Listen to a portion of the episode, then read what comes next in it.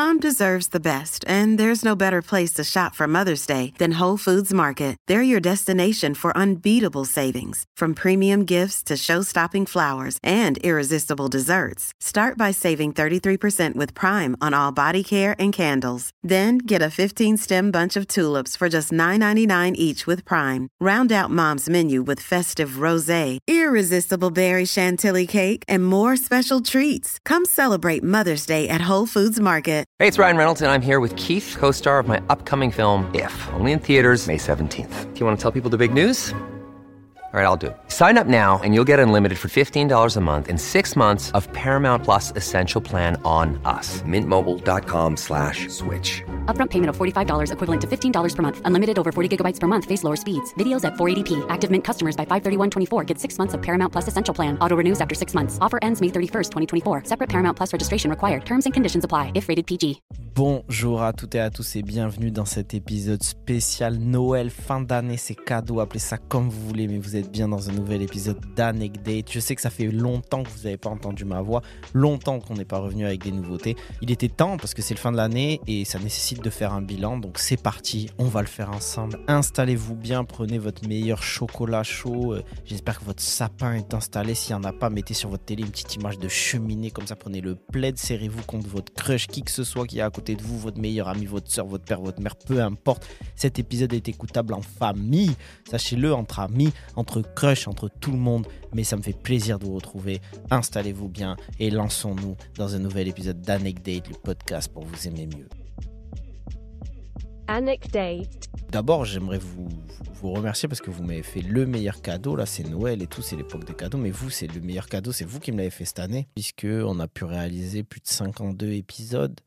Euh, j'ai pu rencontrer des gens formidables, autant des, des, des sociologues qui faisaient leur thèse, à des, à des associations, je pense à Consentis, à des créatrices de contenu. On a eu beaucoup, beaucoup de monde. Il y a beaucoup de, il y a des acteurs qui sont prêtés au jeu qui sont venus. Il y a, il y a du monde. Il y a du monde. Donc, franchement, merci. Et c'est grâce au soutien que vous m'avez donné, à la confiance que vous m'avez donnée. Donc, merci. Le, le, le, cadeau était exceptionnel. Et, euh, et, du coup, ouais, cet été, on a. Mais on était en mode date. Tu connais Léo Saison. Moi, il a fallu que je respecte mon signe astrologique. Donc, euh, donc j'ai daté des gens euh, tout cet été. Et là, voilà, c'est la fin de l'année et je me suis dit, quelle meilleure période pour leur offrir un, épisode euh, comme avant, en fait, finalement, un épisode classique de Anecdate où on va parler de plein de choses. Alors, forcément, il va être classique sans trop il va être classique dans l'approche parce qu'on va avoir un regard sociologique sur certaines choses. Et surtout, il va être euh, ben, à la base des bases. Je ne sais pas s'il y en a qui étaient là à la première saison, mais lors de la première saison d'Anecdate, je partageais beaucoup de moi. Euh, je me servais de mes anecdotes personnelles pour essayer d'en tirer un regard un peu sociologique et politique de tout ça. Et là, en fait, j'ai envie de faire un, bilan de cette année.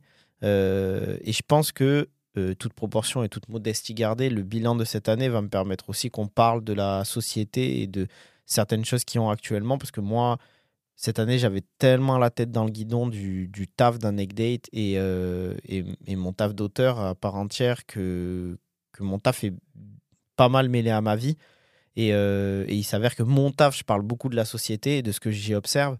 Et donc, du coup, de voir comment j'ai vécu ces changements-là, autant personnels que certains trucs que j'ai vus dans la société, je pense que ça nous permet d'avoir un regard euh, il y a certes une singularité dans mon parcours, mais, mais, mais je pense qu'il y a une pluralité qui fait que vous allez vous, vous y retrouver aussi. Conducteur de cet épisode, ça va être un peu un bilan de l'année. Je vais vous parler de ce qui s'est passé pour moi, des, des, des anecdotes qui ont été assez folles, de, de, de quel est mon regard, grosso modo, comment ça a évolué. Ma masculinité, ma sexualité, oui, je vous parler de sexualité, euh, ma, ma, ma, vision des relations, tout ça, euh, euh, les enjeux de classe qui se mêlent à, à, tout ça. Et puis, bien entendu, on finira, je vous raconterai mon top 3 des, des anecdotes de l'année parce qu'il y en a quand même eu. Voilà, et, et, avant ça, avant de finir cette intro qui est déjà trop longue, je suis désolé, mais vous, vous, enfin, vous le savez, hein, si vous écoutez ça, si vous savez que je parle trop.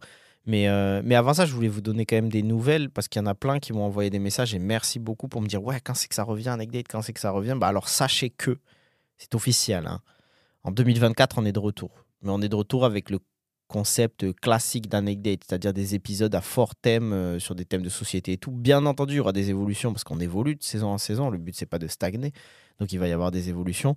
Mais on revient avec une troisième saison Euh, je vous dis pas, je vous dis pas tout, mais il y aura quelques changements qui font que euh, on va y aller encore plus profondément, on va y aller encore plus euh, gaiement, on va y aller encore plus, ouais, j'ai envie de te dire passionnément et intensément, ce qui me caractérise, parce qu'il y a des sujets dans lesquels on est toujours dans une situation d'urgence, et face aux situations d'urgence, il faut savoir réagir. Mais, mais vous allez voir que cet épisode bilan là, avec tout ce que j'ai observé sur l'année, les plus assidus, les plus malins d'entre vous, ceux qui tendent l'oreille, les plus malins et malines, vous allez peut-être deviner déjà quelques thèmes que je risque d'aborder dans la saison 3.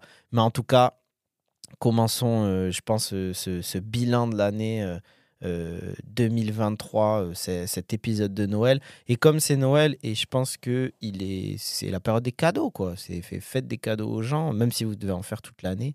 Mais, mais ne serait-ce que par votre belle présence, oui, je vous chèbe. Je. En fait, j'ai que des auditeurs de qualité, c'est sûr. Eh, vous savez que dans le top, euh, j'ai eu mon, décompte Spotify là qui m'a dit euh, quel est le style musical que mes, euh, mes auditeurs écoutaient le plus. Et sachez, bon, de petits cachotiers, de petits- ce que vous écoutez le plus, c'est de la pop. Donc moi, mes auditeurs écoutent le plus à part entière de la pop. Donc ça, c'est assez incroyable. Je serais curieux que vous me fassiez découvrir des titres de pop parce que je pense que j'écoute pas tant de pop que ça. C'est un mystère pour moi tout ce qui est Taylor Swift et tout. On est d'accord que Taylor Swift c'est de la pop. Envoyez-moi un DM, taguez-moi ou taguez-moi dans vos stories euh, pour voir que pour que je vois que vous ayez écouté. Vous me disiez non, Taylor Swift c'était pas de la pop ou alors si Taylor Swift c'était de la pop. Mais euh, mais Taylor Swift c'est bien elle qui avait volé un truc à Beyoncé. Donc j'ai un peu de mal. Queen Bee toujours, on se sait. Bref. Euh, ouais, je pense que comme c'est la période de Noël, il, faut, il faut brasser du, du positif, il faut être gentil. On est dans une période gentille, il faut commencer par de la gentillesse.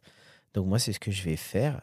Et, euh, et parce que je pense qu'en fait, c'est le plus beau cadeau de mon année, ce que je vais vous dire là, c'est que cette année m'a offert le fait de, de, de renouer, et plus que renouer, d'arriver à dealer et gérer le lien avec une des personnes, une des personnes à qui je tiens le plus sur, euh, dans, dans cette vie, quoi, sur cette terre.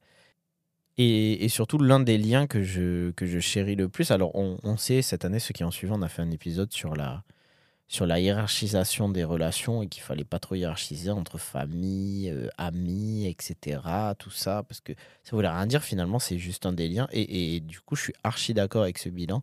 Et donc, euh, ouais, j'ai aucun mal à le mettre sur le même plan que, que, que plein d'autres liens euh, qui me sont. En fait, déjà, cette année, j'ai remarqué que j'ai décidé de parler plus en termes de liens qu'en termes de relations. Les relations, on y reviendra plus tard, mais je trouve ça un peu enfermant, tu vois. Parce qu'avec relation, il y a ce truc d'étiquette ou quoi. Tandis qu'un lien, c'est profond, c'est un truc que tu ressens euh, tout au fond de, ton cœur, de ton âme, de tes entrailles, quoi. Où tu sais que, que, que ce lien-là, il compte pour toi. Tu ne tu, tu te vois pas euh, faire sans, en fait. Et, euh, et, et du coup, ben moi, cette année, il y a un lien où ça m'a jamais, je pense qu'il n'y a jamais un centimètre carré, même un millimètre carré de ma peau qui a cru à un moment donné que je ferais sans cette personne. Mais tu as des périodes dans la vie où c'est plus dur à gérer que d'autres. Et, euh, là, en fait, euh, je pense que j'arrive, euh, enfin, vous le savez, j'en ai déjà parlé avec Anecdate, ça va faire bientôt trois ans de thérapie. Et, et cet été, j'ai traversé d'autres choses et tout, euh, choses pour lesquelles la, personne, elle a été très présente et, elle m'a beaucoup aidé, puisqu'on a repris réellement contact euh, à mon anniversaire, suite à un message qu'elle m'a envoyé. Et du coup, oui, ben, je pense que du fait euh, d'une thérapie où ça fait trois ans, d'une année, où il se passe beaucoup de choses pour moi, beaucoup de changements, et tu, tu, tu en tout cas, moi, j'ai jamais, j'ai jamais perdu euh, de tête que ce que je voulais, c'était être responsable. On a fait un épisode sur la responsabilité que je vous invite à écouter. Et, euh, et dans cet épisode, je dis que moi, je sais que j'ai toujours eu cette ambition d'être responsable vis-à-vis de l'autre. Peu importe le lien, en fait, que ce soit amitié, amical, familial, euh, euh, amoureux, comme on l'appelle. Moi, ce qui compte pour moi, c'est d'être responsable vis-à-vis de l'autre. J'ai pas envie de coûter à quelqu'un d'autre. Et du coup, ça m'a jamais quitté. Mais tu sais, parfois, pour faire des progrès, il, te faut un peu de temps pour assimiler des choses et tout. Et, et en fait, là, à un moment donné, ben, je suis arrivé à, à un stade où euh, j'ai vu que la personne, tu vois, elle avait fait. euh, En gros, elle avait fait sa part du boulot. Et je vais faire un parallèle. euh, C'est comme moi, j'avais quelqu'un dans ma famille qui, en qui j'en voulais de certaines choses. Mais le fait est que sur les dernières années, Yel fait beaucoup de d'efforts pour, pour arranger ces choses-là, d'efforts dans, dans, dans ce qui lui est capable de donner comme effort, évidemment, chacun son rythme. Et, euh, et en fait, moi, euh, je commençais à être dans une posture aigrie. C'est moi qui brassais trop le passé, etc. Je voulais pas, je, vou- je voulais, je voulais pas recevoir ces efforts-là, en fait. Et euh, vis-à-vis de la personne qui compte pour moi, dont je vous parle, donnons-lui un nom, comme ça c'est plus simple pour la suite de l'épisode. Appelons-la Goldie. Parce qu'elle est, pour moi, pour moi c'est ça son âme. C'est, elle, est, elle, est, elle est dorée, quoi, tu vois. Elle, est, elle, est, elle brille tout le temps, elle scintille tout le temps. Donc on va l'appeler Goldie. Et, en fait, pour Goldie, euh, c'était le même bilan que pour la personne pour ma famille. Elle avait fait beaucoup d'efforts et tout. Et, euh, et en fait, j'arrivais à un moment où c'était moi, en fait, qu'il faut. J'étais, une personne que, que je voulais pas être. C'est-à-dire que malgré les efforts de la personne, je ressassais le passé. Alors que j'avais toujours dit que je voulais pas être ce genre de personne qui ressassait, etc., qui bloquait et tout, parce que, euh, en fait, la personne est venue vers moi en s'excusant de certains trucs, en assumant certains trucs. Et d'un côté, ça te fait du bien, mais d'un côté, je pense qu'on l'a tous connu, tu as ce truc où quand la personne, s'excuse, euh, ça te fait remonter aussi d'anciens trucs.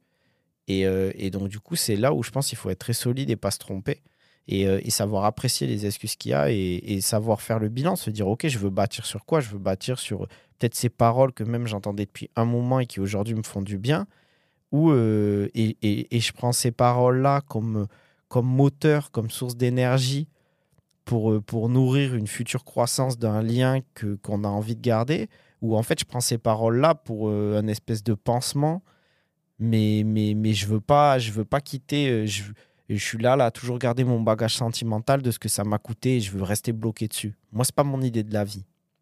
Vraiment pas. Attention, en fait, je pense que euh, il y a des relations dans la vie, il y a des liens. Il y a des liens dans la vie qui, qui méritent d'être coupés parce que tu as fait le bilan et c'est mort. Mais dans ce cas-là, quand tu as coupé, tu as coupé, tu laisses ça, tu vois. Mais si tu laisses accès à la personne et qu'elle revient et que, et que toi, tu t'accueilles ce retour, tu peux peux pas accueillir les gens et être aigri, en fait, et, et, régir selon le passé. Et je pense qu'à un moment donné, ça m'a fait ça comme, euh, comme déclic, en fait.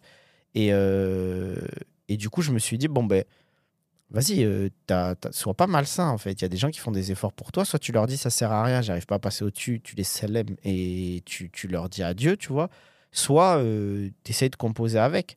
Et donc, du coup, j'ai, je pense tout ce que je travaillais déjà avec ma thérapie et tout, je me suis dit, eh, vas-y, j'ai eu le recul de me dire, euh, non, moi là, je veux composer avec. Je vous dis, ça fait partie de ces liens où il n'y a pas un millimètre carré de ma peau qui, qui a cru que j'allais pouvoir composer sans, parce que c'était d'une, c'est une telle évidence que voilà. Et du coup, bah, voilà que, que, j'ai eu la chance, euh, l'honneur, le privilège, aussi la volonté de, de recomposer avec quelqu'un qui était très, très, très, très cher pour moi. Et en fait, on va, on va aborder un sujet, je vais dire les termes très précis d'un truc. Moi, cette personne-là, peut-être qu'il y en a qui ont tiqué au, au- au mot évidence. Parce, parce que dans la première saison d'Anecdate, j'ai beaucoup parlé de cette personne-là. J'en ai parlé dans certains épisodes de la saison 2 aussi. C'est quelqu'un qui a énormément compté pour moi. Et cette personne est ce que communément dans la société, on appelle mon ex. ok? Qu'est-ce que je trouve d'intéressant à observer et à analyser? C'est que euh, ça m'amène vers un autre sujet, c'est mon rapport aux relations, comment il a évolué. Parce que, parce que tu sais, le fait que tu dises je recompose avec mon ex, ça met tout le temps. Le mot ex, il met quand même une ambiance un peu plombante, tu vois, dans la pièce. Il peut, il peut mettre une ambiance qui fait peur à la personne. Et surtout, en fait, c'est de la sémantique, mais moi, je sais toujours dit, je, fais très attention aux mots que j'emploie. Et je pense que ça te conditionne, en fait.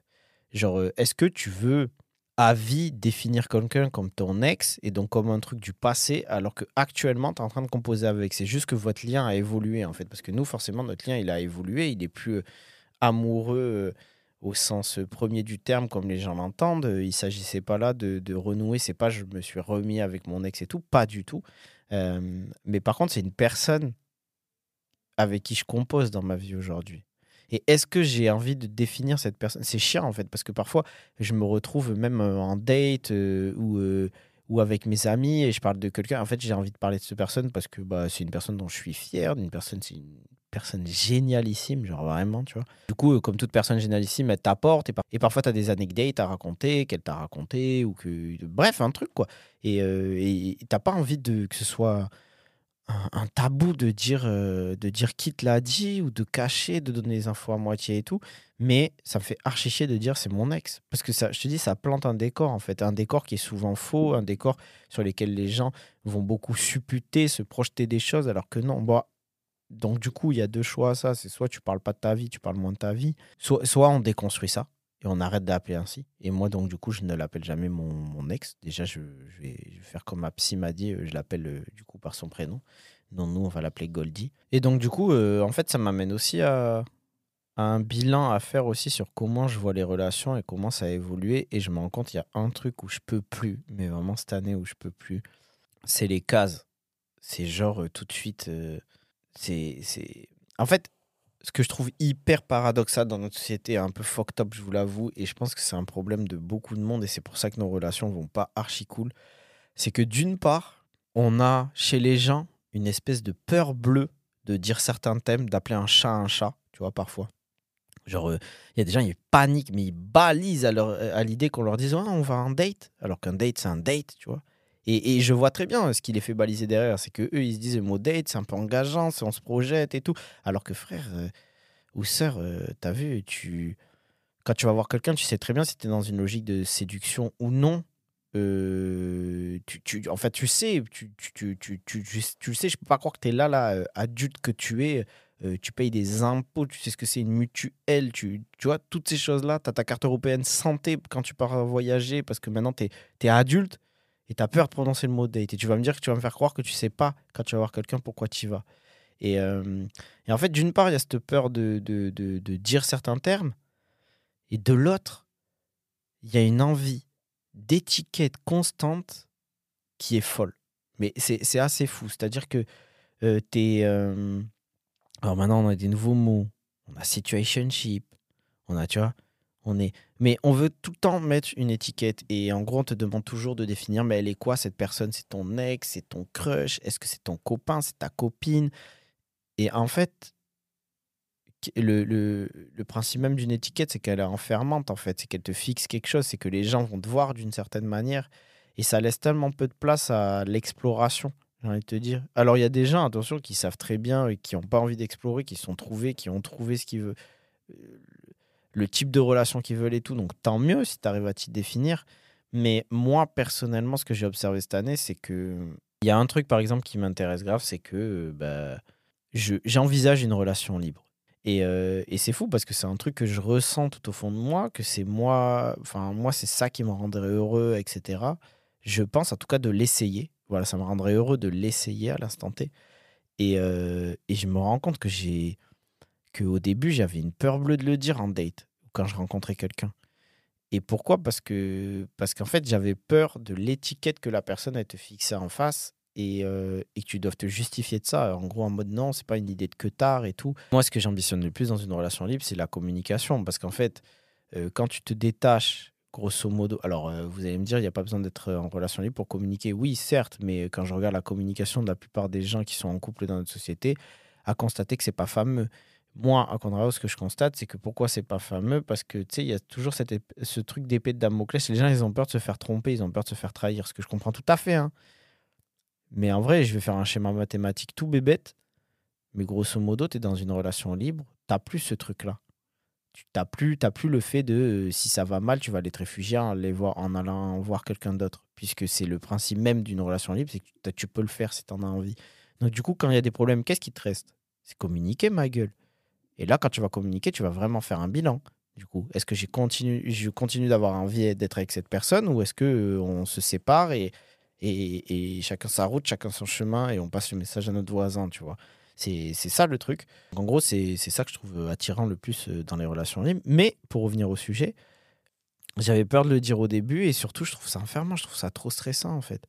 C'est le truc de dire. Et en plus, le pire, c'est que maintenant que je le dis, il y a certains qui vont fixer la l'étiquette ou certaines qui vont fixer l'étiquette en disant bon, ben, il va en relation libre, c'est tel type de garçon. Et genre, je sais, tu vois, ce que ça, ce que, ce que ça engendre, mais c'est terrible parce qu'en fait, c'est antinomique avec le caractère mouvant de la vie.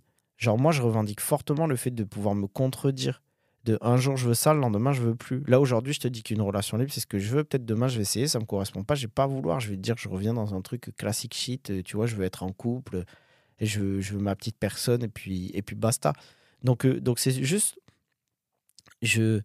Fixer des étiquettes, je trouve ça. euh, c'est la même question que. Et attention, hein, je suis le premier à l'avoir posée, à la poser parfois et tout, à tomber dans ce piège-là, mais c'est la même question un peu de qu'est-ce que tu recherches. Je suis là, mais en mode, je recherche pas ma gueule. Genre vraiment, je recherche pas. Je. je- je- j'explore la vie et t'as vu il y a et, peut-être il y a des périodes en fait c'est ça c'est peut-être que ça devrait pas me définir en fait. C'est plus un agacement de tout ce que tu dis doit te définir. Surtout sur le plan amoureux en fait. Je répète c'est mouvant c'est le caractère inhérent même à, à l'amour c'est que c'est mouvant constamment. Tu peux être une personne avec quelqu'un tu seras avec quelqu'un d'autre tu peux vouloir ça avec une personne tu vas pouvoir vouloir ça avec quelqu'un d'autre. C'est mouvant c'est constant tu vois donc, euh, et puis en plus de ça, je vais vous dire, il y a tellement de trucs politiques où on devrait avoir des statements, où là on devrait s'y tenir, essayer de faire des progrès vis-à-vis de ça, et on les fait pas. Et on vient me casser la tête à, à vouloir mettre des étiquettes sur, euh, sur des relations, tu vois, et t'enfermer vis-à-vis de ça. Non, c'est pas possible. Et ça marche pour tout, hein. Ça marche. En fait, euh, tu sais, ça marche sur la sexualité, ça marche sur. Euh, c'est pareil, tu vois, sur la sexualité, par exemple, on parle d'orientation sexuelle. C'est vachement une étiquette, ça, parce que si tu prends une orientation, ça veut dire toi, tu vas vers là-bas. Soit toi, toi, t'es hétéro, toi, t'es bi, toi, t'es lesbienne ou t'es gay. Toi, t'es, tu vois, il y a, tout plein d'étiquettes. Euh, mais en fait, moi, c'est ça qui me gêne. C'est voyons les choses comme un spectre sur lequel tu te déplaces. La sexualité, c'est pareil, c'est un spectre. C'est-à-dire que tu, tu, tu peux être du côté du spectre où aujourd'hui tu désires euh, euh, le, sexe opposé et, tu vas évoluer. Peut-être que le mardi de ta semaine, tu vas avoir un truc où tu vas, désirer quelqu'un d'autre. Est-ce que ça doit te définir? Est-ce que tu dois toujours poser une étiquette? C'est en fait, ça peut être tellement paralysant. C'est ça qui paralyse. C'est pour ça qu'il y a plein de gens frustrés. Rega- Regardez le nombre de gars qui sont homophobes mais qui finalement fréquentent quand même des mecs en douce et tout. Et je suis persuadé que si tu vois, tu pas cette pression de l'étiquette dans la société, tu leur disais juste, tu peux te déplacer sur le spectre comme tu veux, mais peut-être que ça irait beaucoup mieux, tu vois, dans leur vie. Certes, il y a tout un autre travail à faire sur l'homophobie à déconstruire, mais je veux dire, c'est c'est là le premier truc. C'est que c'est enfermant. Ou même un mec qui se pose des questions, et aujourd'hui, tu es peut-être un ado, tu écoutes ce podcast. Et là, là, là, là, peut-être que hier, tu as eu du désir pour, ton, pour, pour un gars, tu vois, dans ton collège, dans ton lycée. Et toi, là, le premier truc que tu... Je sais ce que c'est, ces questions-là. Le premier truc où tu veux... Le premier truc où tu vas te gratter la tête de fou malade, c'est que tu vas te dire est-ce que ça me définit? Est-ce que ça veut dire que maintenant j'aime les garçons? Eh, chill, tu vois. Il y a, suffisamment. Il y a peut-être que plus tard dans la vie, tu tu tu tu t'arrêteras, tu comprendras. Mais c'est même pas tu t'arrêteras, tu auras une étiquette. C'est que tu vas tu vas décider de t'installer de ce côté-là de- du spectre parce que c'est ça qui te rend le plus safe, où tu t'épanouis le plus et c'est comme ça, tu vois. Et c'est OK. Mais, mais de là à te dire, ça doit me définir tout de suite, il y a une pression d'étiquette qui est beaucoup trop constante dans nos sociétés et je peux plus, ça vraiment, je peux plus. Et il faut s'émanciper de ça, vraiment. Et voir les choses comme un spectre, je vous l'ai dit. À part sur certaines choses politiques, évidemment, mais on va y revenir ensuite. Là, avant qu'on poursuive, j'aimerais quand même, euh, pour finir sur ce truc euh, des dites relations libres et tout, euh, j'aimerais faire une mini parenthèse parce que moi, je sais pertinemment que j'ai peut-être aussi plus de facilité à me poser ces questions-là parce que, encore plus cette année, j'ai constaté que c'est vrai que j'avais vraiment pas d'ego. Moi, les trucs de jalousie et tout, ça m'a jamais touché, tu vois, j'ai jamais été jaloux, jamais compris le principe de la jalousie en fait. Parce que je vais prendre plusieurs cas. Imagine, je sors avec quelqu'un. Les gens désirent cette personne. Ils la trouvent grave fraîche dans la rue et tout. Mais déjà, je suis fan de fou. Genre, je suis fier, tu vois. Je me dis, eh, mais ça veut dire que je, tu vois, t'as vu, je suis avec quelqu'un euh, qui. Je suis avec une personne qui est magnifique, qui est sexy, que, que les gens désirent. Donc, déjà, tant mieux. Je vois pas pourquoi je vais être jaloux. Et après, je vais brasser des poncifs de fou, hein. Eh, mais le fait de. En fait, la jalousie, ça sous-tend tellement un truc de c'est mine, tu vois, genre ça m'appartient, genre c'est le. C'est, c'est, c'est mon truc à moi, en gros. C'est insane. Genre, vous, vous rentrez dans, des relations. En fait, c'est, une hypertrophie même du capitalisme. Tu rentres dans une. toi, tu rentres dans une relation pour que la chose t'appartienne. Et en fait, c'est, certes un poncif, mais c'est tellement un poncif qu'on a qu'on s'est accaparé, qu'on a ingurgité, qui est devenu naturel, qu'on se rend même plus compte. Mais c'est ça, en fait, qui nique des relations. À partir du moment où tu considères, où en toi, il y a l'idée que la personne t'appartient, il y a aussi l'idée, et ça marche en amitié et tout, attention, hein, il y a plein de gens qui sont jaloux même en amitié. Et donc dans cette idée-là, il y a aussi l'idée que comme ça t'appartient, le truc, il est différent avec toi. Et du coup, tu vas commencer à comparer. Tu vas regarder tout. Ah oui, mais attends, mais si elle fait ça avec cette personne ou s'il fait ça avec ce- cette personne, comment ça, il fait pas ça avec moi? Mais non, mais ça, il est censé faire avec moi. Mais non, en fait. Tout, tout le monde fait ce qu'il veut avec tout le monde. Et, et, et, la, première notion de l'amour, c'est pas que la personne t'appartienne. C'est pas c'est pas c'est pas que tu que, que tu veuilles un truc. euh, c'est pas que tu veuilles un truc exclusif au sens de c'est que à toi. C'est c'est que par essence, par nature, tu constates que tu as un lien exclusif. Mais exclusif au sens qu'il est différent, qu'il est unique en fait. C'est pas exclusif, c'est unique. Il est unique dans sa, dans sa manière de, de, de ce qu'il t'apporte, dans sa manière de te sarquer, etc. Genre, c'est ces choses-là qu'il faut viser. La notion même de l'amour, c'est faire confiance à l'autre. Et c'est faire confiance à votre lien. Et c'est faire confiance au fait que, ça y est, tu vois, vous avez.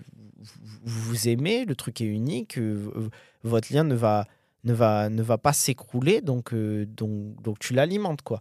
Donc bref, moi j'ai conscience que je suis pas, j'ai euh, j'ai pas d'ego et, en vrai, donc je vous invite à vous inscrire à la newsletter où je reviens par écrit. Ça me permet de plus poser mes mots sur certains sujets et tout. Il y a pas longtemps, j'ai fait un truc sur l'ego. Je disais, ben, il faut de l'ego dans cette société, il faut de l'ego en relation et, mais on oublie trop souvent les bonnes raisons pour lesquelles il faut de l'ego. Tu vois, il faut de l'ego pour être capable de se dire euh, stop. euh, Stop Emmerich, là tu dois t'en aller parce que ça, ça t'apporte pas, t'es pas épanoui là-dedans. euh, euh, va-t'en, tu vois, il te faut de l'ego pour ça. Mais par contre, il te faut. Justement, il te faut assez d'ego pour pas avoir à performer ton ego et que ça devienne des trucs toxiques. Je pense, sincèrement, tu vois. Et, euh, quand j'entends là-dedans, c'est, tu sais, Régir. euh, Ouais, je, vois tellement, de trucs, euh, que ce soit euh, du lit, de la sexualité, jusqu'à ju- jusqu'à la manière de percevoir les choses. C'est. Il y a un rapport qui est trop dommage, tu vois. Et dans, et dans ce truc de. Enfin, je sais qu'il y a beaucoup de gens qui, qui vont avoir peur de se dire un truc de relation libre. Alors, c'est pas forcément un plaidoyer pour vous alliez vers ça, chacun va faire ce qu'il veut, même si il est vrai que si tu me demandes, parce que souvent on me pose la question, mais comment tu vois euh, dealer avec le patriarcat au sein même d'une relation hétérosexuelle? Ben, Au sein même d'une relation hétérosexuelle, il faut savoir que l'hétérosexualité, euh, le principe même, c'est que l'hétérosexualité colonisera toujours plus la constamment la liberté de la femme. Donc dans, une relation hétérosexuelle, il y aura toujours un, tu vois, ce sera jamais, ce sera asymétrique en fait, ce sera jamais symétrique, ce sera, il y aura toujours un avantage pour l'homme. C'est l'essence même de la société, tu vois, c'est le prolongement du patriarcat quelque part. Et moi, il est vrai que euh, là, si tu me demandes une solution politique, mon avis politique purement, et je le répète, hein, genre euh, c'est pas parce que politique, je vois que c'est viable. Est-ce que c'est quelque chose dont je vais arriver, je vais forcément faire dans le futur? Je ne sais pas. Mais en tout cas, mon avis politique, c'est que l'une des bases de relation qui est le plus anti-patriarcal pour moi, ça reste une relation libre parce que là, tu restitues à la femme sa liberté totale, tu vois, de faire ce qu'elle a envie. Et je résume pas, attention, je ne résume pas cette liberté-là à un truc forcément que physique. Mais il n'empêche que c'est un sujet. Et Le, le, le fait de, de, s'être dit que. euh, Ouais, y a, y a, c'est ce que je vous disais avant. En fait, il y a un- une espèce de truc d'appartenance où tu, tu, où tu mets la main, tu vois. C'est sur un truc qui t'appartient. C'est un truc à la fois très capitaliste et patriarcal. Euh, même si c'est dans les deux cas, je sais que ce que certains vont dire, oui, mais euh, un mec aussi, oui, mais ben, ben, dans ce cas-là, euh, oui, dans ce cas-là, sur un parlant purement philosophique et moral, je suis pas sûr que l'amour, que, en fait, je suis pas sûr que la rançon de l'amour, ce soit d'abandonner des libertés. Je le vois pas comme ça. En tout cas, moi, c'est pas comme ça que je le vois. Euh, donc, euh, et, du fait d'abandonner ta liberté euh, de fréquenter d'autres personnes, je mais ça ça c'est un avis purement philosophique et moral. C'est un peu antinomique avec certains principes de la vie que que que- qu'il y a chez moi tu vois et que que, que j'ai pas toujours été comme ça mais que là en grandissant je, je déroule un peu. Parce que parce que déjà je n'y crois pas. Enfin pour moi c'est un leurre mais ça c'est ça c'est même pas même pas un postulat c'est avéré. Genre vous ne désirerez pas qu'une seule personne dans votre vie genre réveillez-vous si, votre vision c'est de trouver votre prince charmant ou votre princesse charmante euh, Disney et en mode de croire que vous allez être vous n'allez jamais désirer personne d'autre, vous allez être choqué parce qu'un jour vous allez arriver au bureau, dans un bar, dans la vie, dans la rue, croiser quelqu'un, vous allez avoir du désir. La ma question maintenant, c'est qu'est-ce qu'on fait du désir? Moi, ma, moi ma, ma position, mon statement, c'est pas de dire il faut succomber à chaque fois à ce désir-là et consommer, c'est pas ça. Genre, euh, justement, ne tombons pas dans le piège non plus hyper capitaliste d'une surconsommation de la sexualité, des relations et tout. Mais Par contre, juste le principe moral de te dire tu croises une personne et Ah, non non non parce qu'en fait tu te mets la pression derrière. Tu vas dire ah, non non non je peux pas je peux pas je peux pas ressentir ça je peux pas ça peut pas me passer par la tête. Qu'est-ce que ça veut dire sur mon couple? Comment ça se fait que j'ai on en connaît tous le nombre de personnes qui se disent oh merde qu'est-ce que ça veut dire par rapport à mon couple? Parce que là, parce que là j'ai croisé telle personne et je suis et j'ai ressenti du désir pour elle. C'est toujours pareil. Tu vois? C'est parce qu'on fait le choix des étiquettes. Au lieu de voir ça comme un spectre c'était en relation avec la personne mais ça va être mouvant. Il y a des humeurs il y a des périodes il y a des. Tu vois, ça, j'étais en train de parler d'ego, ça c'est fortement un truc lié à l'ego. De, de, d'estimer que ta relation doit toujours être à fond, doit toujours être au top. Et c'est un truc que d'ailleurs, euh, toute l'iconographie des films qu'on a regardés depuis petite et petit euh, nous ont mis dans la tête. C'est que ça doit toujours, toujours être bien. En fait, comme si l'amour était quelque chose qu'on performait constamment. Alors, je l'ai déjà dit, il y a une citation de Scott Peck, qui est un psychiatre américain, qui il dit que l'amour, c'est nourrir sa propre croissance spirituelle et celle d'autrui que c'est ça. Donc, bien entendu qu'il y, a une- il y a une notion de nourrir sa croissance. Mais il faut bien faire la différence entre nourrir et performer. C'est comme quand tu as un jardin, tu, tu te fais un petit potager. Tous les jours, il y a une différence entre tu vas nourrir ton potager, tu, tu, tu l'entretiens, tu, tu pousses, et d'un coup, un jour, dans ton jardin, tu vas commencer à vouloir performer ce potager. Et en fait, tu vas vouloir en faire un, un truc où ça produit à toute patate pour ensuite le revendre, etc. Tu vois, il y, y a toujours cette notion de capitalisme, en fait, dans le fait de performer l'amour. Il faut toujours que ce soit ci, ce soit ça, ce soit, ce soit le meilleur, mais pour qui déjà? Pourquoi? Aucun être humain ne performe H24. Aucun être humain n'est à fond H24. Donc, par essence, tes relations, c'est pas possible qu'elles soient à fond H24, tu vois? Ça ne marche pas comme ça. Donc, donc il y a, aussi cette notion-là de l'ego. C'est mais qui tu es, tu vois? Toi, tu es un autre être humain? Non, tu es lambda comme tout le monde. Donc, si tu es lambda comme tout le monde, il va y avoir des moments lambda comme tout le monde dans tes liens. Et ça, il faut bien que tu te le rendes dans le crâne. Quand vous vous interrogez sur le patriarcat, les, euh, masculinités, euh, si vous êtes dans des situations où vous êtes euh, des personnes hétérosexuelles, moi, je trouve que c'est une piste politique, tu sais, sans pour autant l'adopter à la fin, comme je le répète, mais au moins te pencher dessus euh, sur la relation libre et ce qu'une relation libre peut apporter, ça va peut-être te permettre d'y voir et d'y trouver des outils pour t'aider dans ta relation euh, monogame, exclusive, euh, hétérosexuelle. Donc, donc c'est juste peut-être jeter un regard, tu vois. Jeter un regard sans avoir le prisme des trucs très clichés que vous entendez, où c'est juste des gens qui baisent où ils veulent. Non, non, il y a plus que ça. Parce que oui, se mettre bien dans le crâne que une relation libre, c'est pas une relation lambda avec le bonus d'aller voir quelqu'un d'autre. C'est une relation à part entière. Ça demande une autre approche.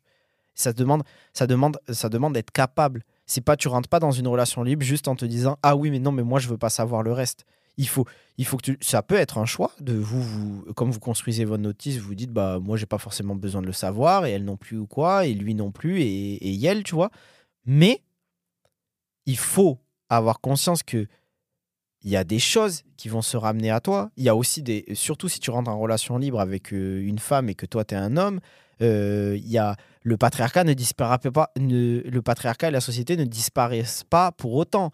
Donc ça veut dire que forcément les, regards qui vont être sur elle sur une relation libre vont être plus jugeants sur elle que sur toi. Parce que les hommes, nous, on nous autorise toujours à être plus des queutards. Et c'est ça l'étiquette que les gens vont mettre sur la personne. C'est en gros, c'est une queutarde, lui, c'est un queutard. Mais toi, ça va mieux passer vu que tu es un homme. Donc, il faut bien avoir conscience qu'une relation libre, c'est une relation à part entière. Et quand je dis une relation à part entière, c'est-à-dire que ça, même si tu ne le veux pas savoir, comme j'étais en train de dire, il faut que tu sois à même de recevoir ces informations. Si tu rentres dans une relation libre et qu'un jour, ben, tu apprends ou tu, tu vois la personne avec qui elle est en date avec quel- quelqu'un d'autre, tu pètes ton seum, t'es pas prêt pour ça, tu vois. Le but, c'est pas de faire subir à ça. Donc, quand tu franchis cette porte de, de, la relation libre et que tu te plonges dedans, sois bien au fait que c'est une relation à part entière. C'est pas un prolongement avec extension, avec bonus d'une relation normale. C'est pas, c'est pas que sur le physique. C'est, être capable de tout. C'est de la communication, comme j'ai dit. C'est être capable de. euh, la personne avec qui t'es, elle vivait un truc avec quelqu'un d'autre, euh, une aventure avec quelqu'un d'autre. euh, elle, elle subit une déception. Elle a besoin d'en parler. Il faut que tu sois là. Il faut que tu sois à même d'en parler. Il, faut être responsable. C'est ce que je disais à un moment donné. C'est toujours nourrir ce truc d'être responsable vis-à-vis de l'autre. Donc, donc, donc ça, c'était le chapitre relation libre. Euh, je pense que ce que j'ai appris cette année euh, et je trouvais ça intéressant. Pour redescendre un peu, on va faire une petite pause. C'est l'épisode de Noël. C'est comme si sous, le sapin, on avait pris ce, paquet euh, relation libre, on l'avait déballé et tout. On a fini d'en parler. Ah ouais, ça t'évoque ou c'est que pourquoi. Là, ça y est, on va passer à l'autre paquet. Et l'autre paquet que j'ai envie d'évoquer avec vous, euh, cette année, je pense que c'est tout mon rapport à la, à la sexualité qui a beaucoup évolué. Et ce rapport-là à sexualité va englober, ça va être un paquet, un cadeau en deux, tu vois. Euh, c'est comme quand euh, ta daronne t'offre, attends, je sais pas, bah, ta daronne, t'offre une horloge. Parce qu'elle elle se dit, ça va être cool comme déco, sauf que ta daronne a des goûts un peu kitsch, oui, c'est du vécu. Elle t'offre une horloge, mais merci maman, je t'aime. Elle t'offre une horloge et elle se dit, c'est à deux, parce que je me suis dit, ça ferait joli, en même temps, tu pourras lire l'heure. Euh, C'est vrai. Et ben moi, euh, tu vois, sur le cadeau, la sexualité, si on va parler de sexualité, à la fois de masculinité. Parce que mon rapport à la sexualité qui a évolué m'a permis de me pencher sur certaines questions de ma masculinité. Alors, ma sexualité, comment elle a évolué? Eh ben déjà, ma gueule, euh, j'ai envie de te dire, le premier truc qui a, qui a fortement changé, c'est... euh, On a fait plusieurs épisodes sur ça euh, cette année. J'ai fait un épisode avec une sexothérapeute, euh, j'ai fait un épisode avec Mélanie sur la sexologie, qui était archi intéressant. J'ai été invité, merci à elle, Léa, merci beaucoup, m'a invité sur scène pour parler de ça. J'étais encore très gêné à l'époque. Là, il n'y a pas longtemps, j'ai fait un, un podcast avec Passage du Désir que je vous invite à écouter. Il ne sera pas encore sorti là quand vous écoutez ça, mais il va bientôt sortir dans les mois à venir. Euh, où je parle vraiment de la, sexualité de, manière très politique, et ça a été dans ça. Euh, mais, là, je vais peut-être en parler d'un point de vue un peu plus perso. Et ce qui a évolué, c'est que ben déjà, c'est ma manière d'en parler. Je suis plus à l'aise avec le fait d'en parler. Peut-être qu'il faut s'interroger. Ce qui est intéressant de voir, c'est pourquoi je suis plus à l'aise d'en parler qu'avant. Euh, et ça, du coup, c'est lié à ma masculinité, je pense. C'est parce que je suis, je suis, je suis, je suis plus à l'aise. euh. Alors, c'est marrant parce qu'on on, m'a fait la remarque cette année où on m'a dit Putain, mais moi, je pensais que. Enfin, il jaillissait que tu étais grave à l'aise avec ta masculinité et tout. Et je le suis, en fait. Je, je, je l'ai toujours été. Je pense j'ai jamais eu de mal à assumer, tu vois, mes pensées et tout. Euh, et du coup, à me distancer un peu d'une masculinité qui est très hégémonique et genre viriliste, etc. Et tout. Ça, il n'y a pas de souci. Par contre, c'est que quand tu fais ce, quand tu rentres dans ce combat-là, parce que c'est un combat constant contre la masculinité, et là, je m'adresse aux gars, je pense qu'il y en a déjà qui vont se reconnaître, et, ceux qui écouteraient ça, euh, ça va peut-être vous parler, mais c'est un combat constant contre la masculinité hégémonique, comme ces modèles-là, et contre la virilité, en fait. Parce que là, là, on va là, on va parler plus simple. La masculinité hégémonique, ce qui la caractérise le plus, c'est sa virilité. C'est faire de la virilité, il y a, y a- y a tout ce qui est lié à euh, ben, comment tu vas te dresser vis-à-vis de ta sexualité, ta sensibilité vis-à-vis des autres et tout, ce rapport au combat constant, constamment, etc. Donc il y a tout ça. J'ai toujours été très à l'aise avec l'idée de ne pas matcher, tu vois, avec une virilité, virilité euh, comme ça. Euh, Comme je vous l'ai dit, ça m'est pas venu tout de suite. hein. Pendant longtemps, je l'ai performé aussi, cette virilité. J'ai essayé de me essayé d'en être et tout, jusqu'à certains déclics que je, vous invite à écouter Anecdote. J'en ai déjà parlé, mes déclics, ont été. Mais en gros, euh, quand tu rentres dans cette notion de, donc de combat, pour le coup, qui est très viril, contre cette euh, virilité même, euh, paradoxalement, et cette masculinité hégémonique, il y a une espèce de truc où tu peux tomber dans le piège. Et forcément, j'ai même envie de te dire, tu vas tomber dans le piège, tu vas passer par là, de te dire, putain, mais en fait, euh, faut que je, faut, faut que je me sépare de toute masculinité, tu vois. Faut que je, faut que je me sépare de, c'est pas possible en fait. Sauf que cette année, j'ai jamais autant ressenti le besoin de présence de masculinité que cette année. Mais sauf qu'en fait, je me suis rendu compte que le besoin que je ressentais, c'était de la masculinité qui était autre. C'était de, c'était d'autres modèles de masculinité, mais que j'avais besoin d'hommes autour de moi parce que les hommes vivaient, comme je l'ai toujours dit, j'ai commencé ce podcast et j'ai toujours parlé à mon nom en tant qu'homme cis blanc hétérosexuel et je parle aux gens qui me ressemblent. Et donc, du coup, en fait, dans le fait que je parle aux gens qui me ressemblent, il y a des trucs où tu peux, tu vois, connecter avec eux à un certain point que si la personne a vit la même chose. J'ai beau être présent pour toutes mes russes, pour toutes les femmes avec qui je fréquente et tout. J'ai beau essayer de me déconstruire ce thème un peu qui est une fumisterie, je vous le répète toujours. Euh, j'ai beau essayer de me déconstruire, donc entre gros guillemets, euh, je, con- connecterai jamais avec les femmes parce que je vivrai jamais ce qu'elles vivent. Eh bien, il y a, d'autres choses, c'est pareil. Il y a des femmes qui peuvent faire plein d'efforts sur euh, comment mieux recevoir une masculinité qui est di- différente, qui n'est pas hégémonique, qui est plus sensible, etc. Elles peuvent faire des efforts. Mais il y a des trucs où elles connecteront jamais. Et en fait, moi, cette année, j'ai eu besoin quand même de parler à des hommes, tu vois, de, et, du coup, de trouver des hommes et de parler à des hommes qui sont passés par le même chemin que moi vis-à-vis de cette masculinité-là. Parce qu'il y a des obstacles, il y a, c'est dur, tu vois, c'est pas facile et tout de se, reformater sur ça. On te met tellement depuis petit et tout. Attention, je fais pas le caliméro, euh, on s'entend, euh, on, est, on, est on reste quand même privilégiés, les hommes. Mais en fait, c'est ça, c'est qu'il faut pas, au bout d'un moment, c'est que quand tu es un homme et que tu fais cet effort-là, il faut être digne et décent, c'est-à-dire tu choisis à qui t'en parles et il faut arrêter d'en parler que aux femmes. Donc il faut parler que les hommes en parlent entre nous, mais il faut pas que tu aies peur des femmes, il faut pas que tu aies peur du féminisme, il faut pas que tu aies peur de dire que tu, que tu souffres, etc. Il faut juste choisir les bons espaces en fait. Et les bons espaces, c'est euh, parler avec des hommes. Et moi j'ai eu besoin de ces espaces-là, euh, des espaces profondément masculins où je parle avec des hommes et on, on, parle de ce que c'est en fait, tu vois, de s'affranchir de certaines choses, de, de quelles répercussions ça peut avoir sur ta vie, etc. Et, euh, et en fait, pourquoi donc je vous ai dit que je voulais parler de masculinité et ça menait à ma, sexualité? Parce que euh, c'est là où tu constates aussi que tu es très cliché dans ta manière de parler de sexualité avec des hommes et qu'en fait, peut-être qu'arrivé à 30 piges, tu jamais vraiment parlé de sexualité avec tes gars, tu vois.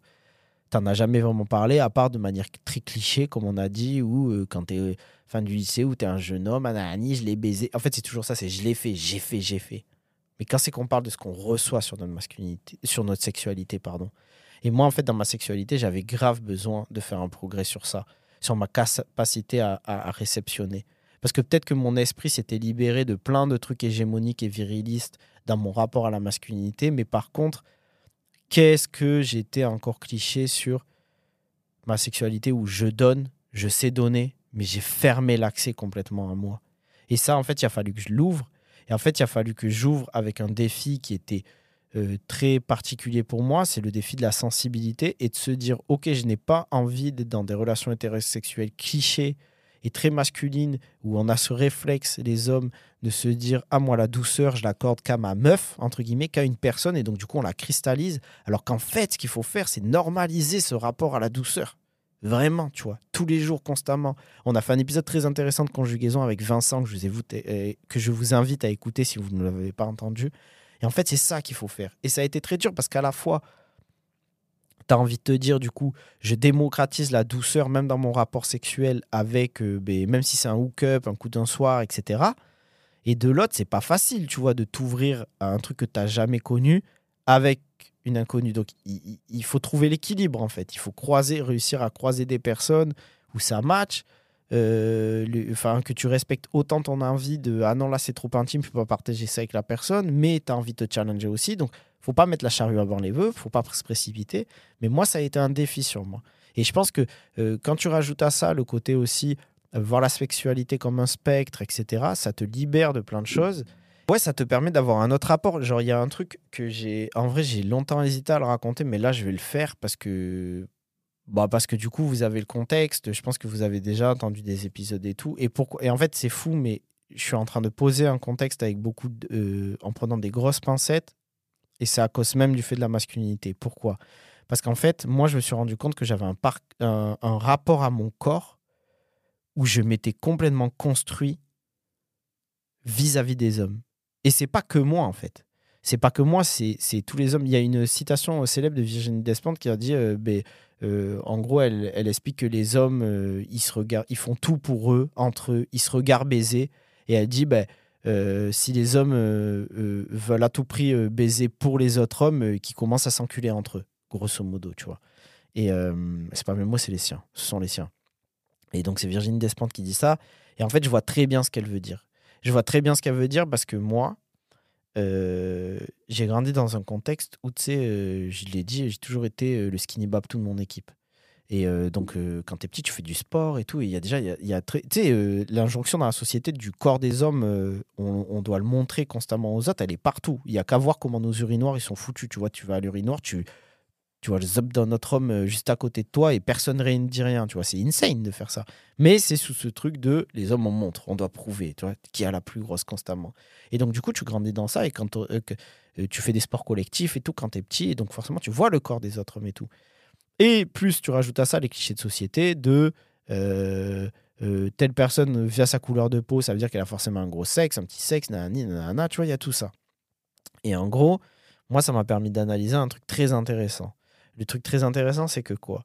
C'est que moi, très tôt dans mon équipe, euh, je parle dans mon équipe au sens large, on va même dire dans l'endroit où j'ai grandi, les gens m'ont identifié quand on est arrivé à l'âge, tu vois, de fréquenter des meufs, vraiment, donc euh, lycée comme ça. Les gens m'ont identifié comme. Moi, j'ai toujours fréquenté tout type de personnes, qu'elles soient racisées, d'une. d'une Alors, pas toujours, je vous renvoie l'épisode avec Victoire, tu vois, il y, y a eu des choses, mais après, quand j'ai grandi, j'ai fréquenté tout type de, de, de, de, personnes, tu vois, que ce soit une femme euh, noire dark skin, euh, une femme blanche, une femme asiatique. Enfin bref, j'ai- connu plein de femmes, tu vois. Et parce que c'est pas ça que je regarde en premier. C'est pas, je vais pas regarder la couleur de peau de quelqu'un. Petite parenthèse, ça veut pas dire qu'il ne faut pas voir les couleurs. Ne tombez pas dans le color blind. Il faut voir les couleurs pour voir quel enjeu il y a à être dans une relation mixte quand tu es une personne blanche, donc les privilèges et tout. Mais c'est pas ça que tu dois regarder en premier. Ça, il faut s'en méfier. Donc, du coup, moi, j'ai jamais regardé ça. Et en fait, tu sais, les hommes, on se donne beaucoup de valeur par rapport à, en fait, à la fille que tu ramènes finalement. Et je me suis rendu compte d'un truc, c'est qu'en grandissant, j'ai même des personnes très, très proches de moi dans mon entourage qui ont jamais vu, pour eux, Emric qui plaît à des meufs, c'était pas possible, tu vois. C'était archi pas possible dans leur esprit. Et pourquoi c'était pas possible en fait finalement? C'est parce que les meufs à qui je plaisais et que je fréquentais, eux, ils leur donnaient pas de valeur. Ils leur donnaient pas de valeur parce qu'il y a un racisme intériorisé, parce qu'ils ne, leur donnaient pas de valeur parce qu'ils ne calculaient pas ces personnes-là, tu vois, euh, soit par de la misogynie noire, soit par d'autres trucs ou quoi. Ils ne leur donnaient pas de valeur en fait. Leur seul prisme était euh, une beauté qui était très blanche en fait. Et donc du coup, pour eux, c'était même impossible. En fait, ça ne marchait pas. Emmerich ne plaisait pas à des meufs, puisque, en gros, les meufs à qui il plaisait étaient invisibles pour eux. Elles n'existaient pas. Tu vois, c'était pas des meufs sur qui ils mettaient de la valeur. Donc, en fait, et déjà, dans ton rapport à la séduction, tu te construis un peu comme ça. Même que tu le veuilles ou non, ça plante une graine et tu te dis, peut-être que tu commences à te dire, ah, je suis pas très beau. Je tu vois, je suis, je suis. Et moi, j'ai longtemps dit. euh, il y a un truc euh, il y a un truc que je pense même encore aujourd'hui. Alors je chèbe beaucoup les gens mais j'ai beaucoup de mal à recevoir de la chèbe et il y a un, truc que je dis beaucoup c'est euh, genre euh, moi je suis un faux beau tu vois. Dans mon seul en scène que ah oui 2024 c'est ça le gros projet aussi. Je vous, balance comme ça là petit cadeau en plus. Up, que je sors du sapin tu vois. Euh, j'ai fini d'écrire mon spectacle qui s'appelle Salaud de pauvre et euh, qui est une critique du capitalisme à travers mon histoire. Et après je parle plein de choses et tout. Et je dis à un moment dans ce spectacle moi mon rapport à la beauté c'est une course. C'est à dire que tant que je suis mouvant que je cours les gens, euh, comme, ils sont focalisés sur ce que je dis, sur mes mouvements, sur ma manière de parler avec les mains, sur, mon intellect et tout, sur ce que je traîne derrière moi, ils me trouvent beau. Par contre, si je m'arrête et qu'ils me fixent, ils voient que je suis pas vraiment beau. Tu vois, je suis pas David Beckham. Et donc, du coup, c'est ça mon rapport à ma beauté. Mais mon rapport à ma beauté, il s'est aussi construit sur une série d'échecs, tu vois, parce que j'étais pas. On m'a jamais donné l'heure, les meufs m'ont jamais donné l'heure et tout. Et en plus, mes potes me renvoient ça. Et donc, du coup, je reprends. Donc, déjà, tu as ce premier élément. Et il y a ce deuxième élément dont je vous parlais, donc tu te vois dans les vestiaires de sport. Pourquoi il y a vraiment cet élément physique, tu vois? Euh, je sais que euh, mon, pote Sikunya Kate, qui, est venu sur mon festival, euh, parle beaucoup de ça dans ses travaux aussi, de lui. Et lui, il le parle en tant que homme noir qui est très grand et comment il a dû se construire dans cette masculinité-là et son rapport à son corps aussi. Mais moi, il y a tout l'inverse. C'est que déjà, comme je vous dis, j'étais skinny bab toute mon équipe, on me renvoyait une image où, pour eux, physiquement, je correspondais ben, au cliché du bab tout, donc forcément, euh, petit sexe qui allait avec, etc. Et en fait, je me suis rendu compte que alors, j'ai jamais été dans une case de complexe. J'ai toujours été allé. Moi, j'arborais juste ma sexualité.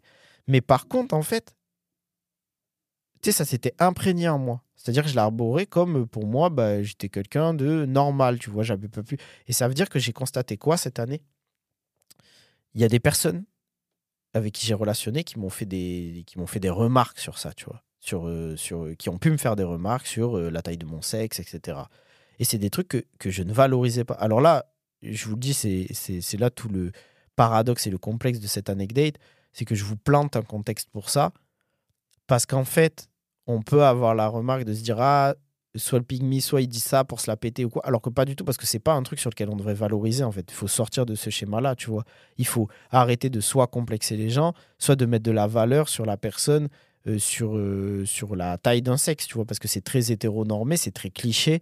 Euh, ça, ça résume l'acte à ça, alors qu'il y a tout plein de choses, tu vois. Et le sexe, c'est avant tout de la communication, c'est avant tout une osmose et tout. euh, et même, même, même pour un hook-up, hein, coup d'un soir, hein, vous n'allez pas me la faire. Genre, c'est pas juste euh, deux corps qui sont mécaniques, tu vois. Ou c'est sûrement, ou alors c'est que tu n'as jamais euh, baisé de, manière qualitative. C'est plus une connexion et ce que tu fais, ce que tu mets dedans.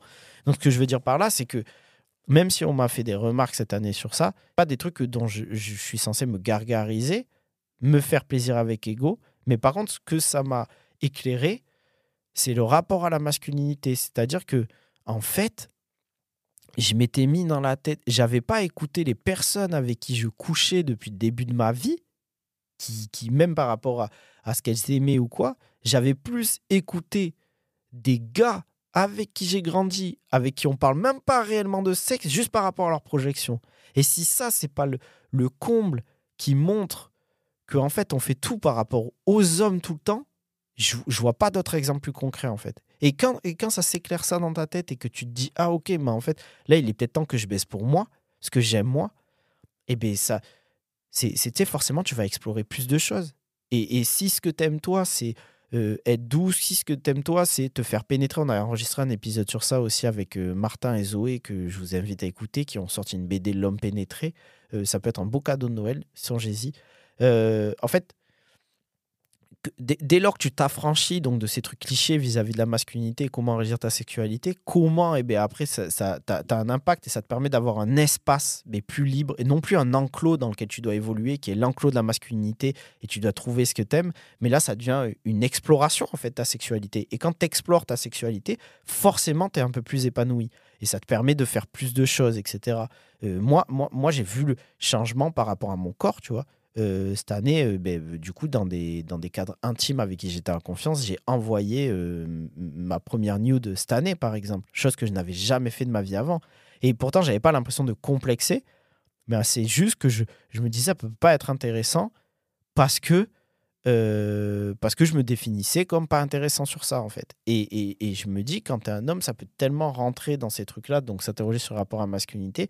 Et au-delà de ça, toute personne, en fait, que tu sois non-binaire, une femme, un homme, euh, souvent on a plein de complexes. Et en fait, on régit ces complexes par rapport à ce que des gens qui nous connaissent même pas, qui n'ont passé même pas des moments avec nous sympas, euh, intimes, euh, nous renvoient, ou ce que nous, on se renvoie dans la glace à cause de ces gens-là et de la pression de la société. Et en fait, tu n'en reviens même pas à écouter. Écoute les personnes avec qui tu as kiffé. Il y a des peut-être tu complexes sur plein de choses dans ton corps, mais il y a des les personnes qui couchent avec toi, elles sont ultra heureuses, tu vois.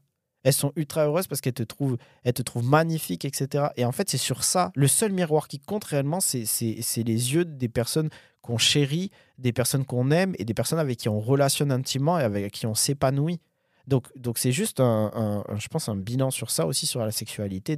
Parce que ça a croisé, je vous le dis, en plus, moi, c'était la première année où j'avais un rapport à mon corps particulier. C'est la première année où je ne pouvais pas me blairer mon corps. Parce que euh, c'est la première année où j'ai pas fait de sport et j'ai pris du poids et j'étais pas bien. Et pour autant, c'est cette année-là où j'étais pas bien que j'ai reçu le plus de compliments sur mon corps, sur, euh, tu vois, sur, sur, sur tout. Et ça m'a même, même, mis parfois mal à l'aise. Mais en fait, pourquoi?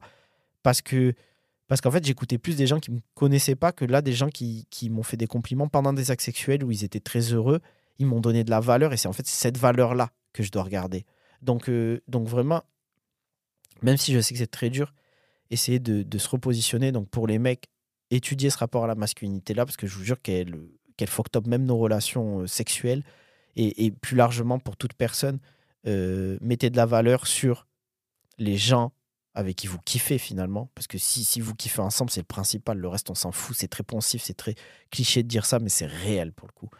Donc, euh, donc voilà, ça c'était le, le, chapitre sexualité, masculinité. Je pense qu'on peut conclure. Et, et, le dernier gros chapitre, avant de passer à des, derniers petits cadeaux un peu plus marrants. Le dernier gros chapitre, parce que ça fait, c'est un long épisode, hein, mais c'est un épisode bilan de l'année, donc c'était important avec vous de faire ça. Peut-être vous l'écouterez en plusieurs fois. Mais le dernier gros chapitre, c'était euh, le rapport à la classe sociale, parce que c'est toujours des enjeux euh, qui ont compté pour moi, mais tu sais, c'est. Euh, t'évolues dans une société, je le dis toujours, la société, elle te façonne à mesure que tu te façonnes avec.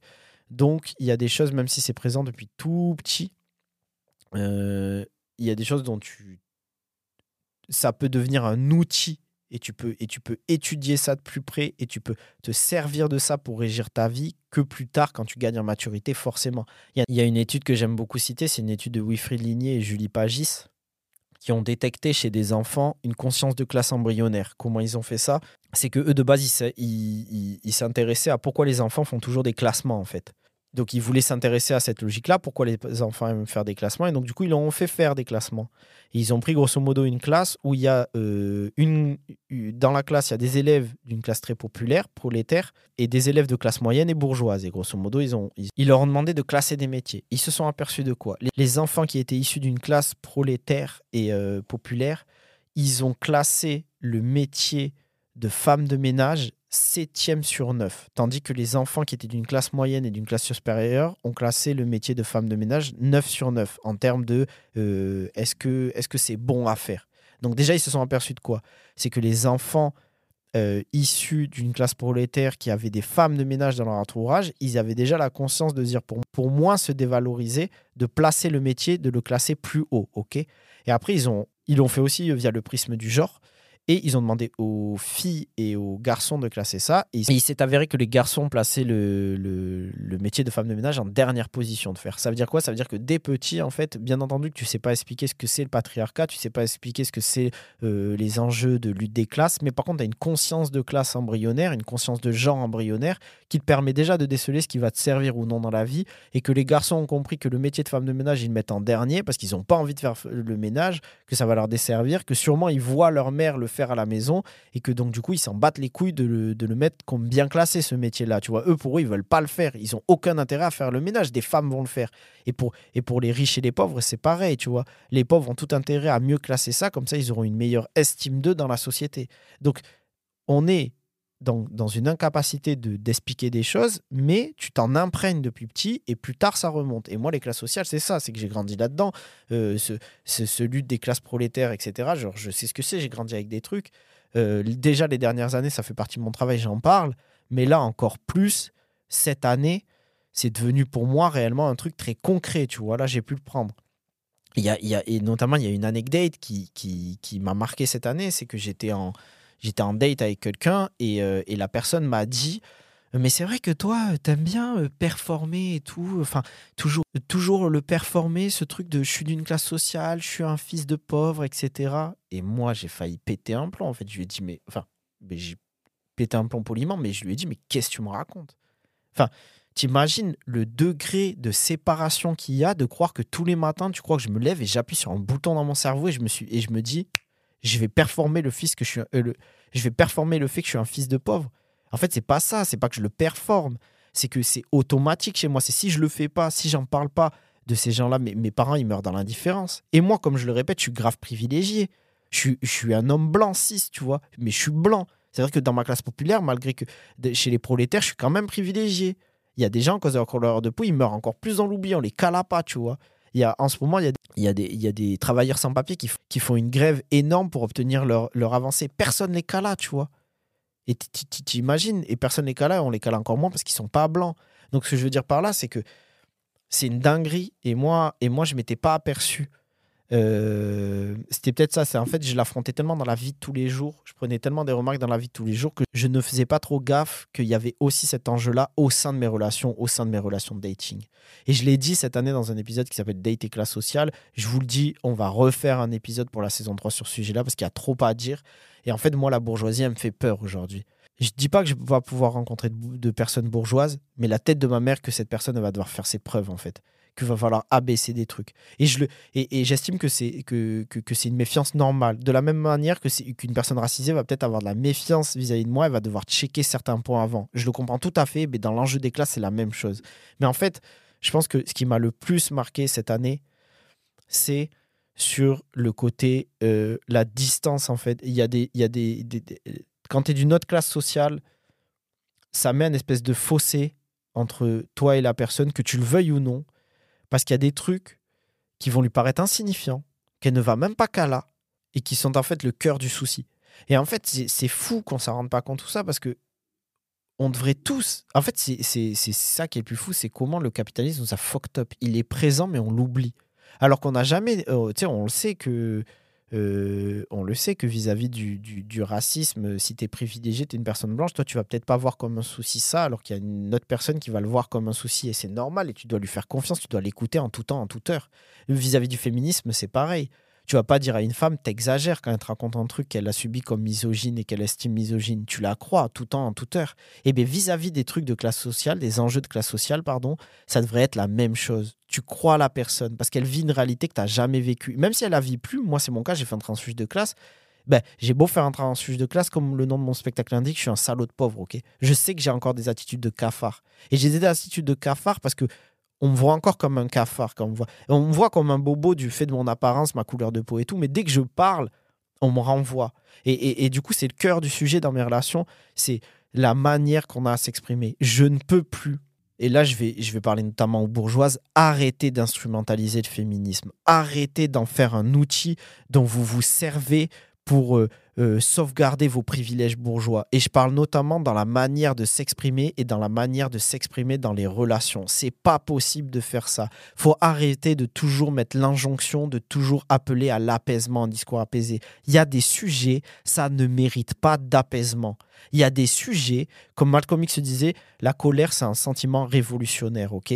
Euh, Comme Kazé, la rappeuse, disait, parfois, tu as envie de t'exprimer, c'est juste un crachat dans ta gueule. Et alors, je sais pertinemment, je sais que je suis une personne blanche et que je ne vais pas me mettre sur le même degré de position que, pour, qui, pour qui euh, Malcolm X ou Kazé parle, parce qu'elle parle avant tout de personnes racisées qui sont encore plus opprimées que moi. Il n'y a aucun souci avec ça. Mais par contre, il faut arrêter parce que l'enjeu des classes, c'est un vrai sujet. Euh, Franz Fanon, il disait quoi? Il disait qu'à la fin, ce qui réunit les gens, c'est une lutte du loupen prolétariat. Ça veut dire que, parce que grosso modo, dans la société, quand on aura fini d'éliminer, euh, quand, quand, les gens euh, de, droite auront fini d'éliminer les gens qui leur gênent, qui sont euh, peut-être en premier lieu forcément les gens, ben, les personnes musulmanes, les femmes qui portent les hijab, les personnes racisées, toutes ces personnes-là, à la fin, en fait, ce qu'ils vont éliminer, c'est juste des pauvres, donc c'est des personnes blanches. Donc, ce que je veux dire là, c'est que je ne mets pas sur le même degré d'équivalence et d'importance. Ce que je dis par contre, c'est que, il, tu vois, il faut, faut, faut, faut arrêter d'instrumentaliser le féminisme et, et, de, toujours dire Ah, mais non, mais la manière de s'exprimer, c'est une manière très virile qui est masculine qui ne correspond pas. Non, non, c'est une manière de pauvre de s'exprimer. Toi, toi, tu as l'espace, tu as le privilège d'en parler calmement de certains sujets. Et ça, c'est un vrai sujet au sein des couples. C'est un vrai enjeu. Parce que si tu te mets avec quelqu'un qui est d'une autre classe sociale, peut-être que par moment, tu as l'impression qu'il va tu vois, qu'il va s'exprimer différemment quand, il vit des émotions, quand il vit des traumatismes et tout. Et mais, mais tout se règle pas avec un cours de yoga et deux bougies allumées en s'assoit en tailleur, tu vois.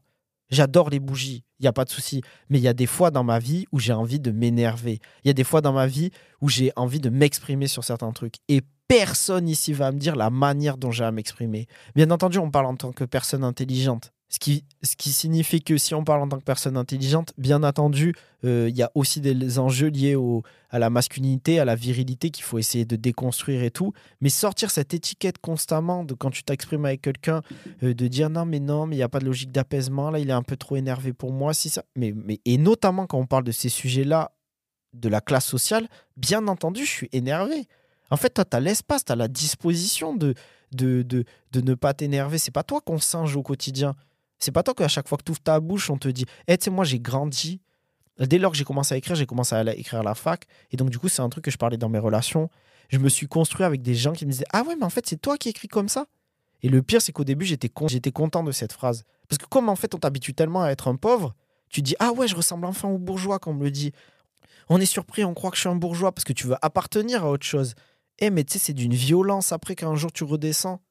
C'est un truc de fou. Comment ça, toi, tu viens et tu me dis, ah, c'est toi qui écris comme ça? Comme si j'étais pas capable. C'est-à-dire tout ce que tu supputes, tout ce que tu projettes sur moi. On parlait d'étiquettes en début d'épisode. toutes les étiquettes que tu renvoies sur moi, c'est une dinguerie, en fait. Et il y a personne qui va me dire ici, euh, tu sais, que tu le nombre de remarques que j'entends où genre, mais non, mais ça, tu penses trop, non, mais il faut que tu essayes de moins y penser. Mais essayer de moins y penser de quoi? De l'impact du capitalisme? Et que, qui a niqué la vie de mes darons, qui les a tués comme ça. Et toi, tu voudrais pas que dans une relation intime, on en parle. Et, tu ne voudrais pas constater qu'il y a une différence d'en parler, il y a une différence de genre, je peux être énervé à la semaine et tout ça. C'est une dinguerie, en fait. Je te dis, et d'autant plus, là où ça m'épuise le plus, c'est que plus que jamais cette année, tous les trucs, des, mais cette année, ça fait des années, mais plus jamais, genre, on est dans une ère, dans une période où, euh, tu sais, euh, euh, toute la bourgeoisie kiffe les codes des cultures populaires. Tu vois, pour, elle, s'en sert, toute la bourgeoisie kiffe ces codes-là pour, pour, euh, pour, pour, kiffer, en fait, quand, quand c'est des musiques, quand c'est des, quand des expressions qui se deviennent enfin à la mode, tu les utilises et tout pour se donner un genre, etc. Mais en fait, toi, tu peux choisir d'arrêter de les utiliser parce que tu n'as pas grandi avec ce vocabulaire-là. Et donc, tu peux renfiler ton max de bourgeois et t'exprimer comme une fille de quelqu'un, un fils de quelqu'un, tu vois. Et, et, en fait, vous utilisez tout le truc des classes populaires pour, pour, kiffer. Mais quand il s'agit de voir l'autre partie, la partie euh, dérangeante, la partie qui fait souffrir, et en fait, c'est cette souffrance-là qui a permis de créer souvent ce qui vous fait kiffer. Euh, là, ça, vous, vous mettez des œillères et vous ne le voyez plus. Et vous nous singez, tu vois. Donc, euh, donc, euh, donc moi, c'est, ça, c'est archi pas possible. Dans mes relations, je peux plus. Dans mes relations, je peux plus entendre qu'on me dise que qu'il y a certains sujets où je parle en trop intensément, que, que je suis trop politique surtout. Eh, ça, je peux plus. Comment ça, tu me dis que je suis trop politique surtout Le privé est politique. Et crois-moi, en fait, que tu crois que c'est un jeu, si tu crois que moi, j'essaye pas déjà de me détacher de ça et de baisser un peu. Euh, mais, mais moi aussi, j'essaie de ralentir mon cerveau, j'essaie de ralentir le petit train. Moi aussi, j'essaie juste de kiffer. Par, moi aussi, j'essaie juste de baiser par moment, j'essaie juste de boire un verre. J'aimerais parler de ça ou quoi. Mais, mais, mais, mais excuse-moi, c'est pas ma faute. Moi, tout me rappelle, tout me rappelle les stigmates de plein de choses. Moi, tout me rappelle les gens qui souffrent, tu vois. Et, et, euh, et c'est pas pour faire Che Guevara ou quoi que ce soit, mais c'est juste que je trouve ça d'une violence inouïe quand tu viens. En fait, c'est d'oublier que le caractère bourgeois de la société, c'est le caractère hégémonique. Au travail, c'est comme ça. Tu sais, toutes les, les manières de s'exprimer, le passif agressif, le ci, le ça. Tout. La culture bourgeoise est une culture hégémonique. Dans la culture G, dans les références, dans, dans la manière de s'exprimer, dans la manière d'aimer. Il faut aimer de cette manière-là, tu vois. Il faut aimer de manière très poétique. Il faut aimer de manière, il faut aimer de manière euh, pas intense. Il faut aimer de manière en respectant les règles, les ci, les ça. Tout est la, la culture bourgeoise et la culture hégémonique, ok?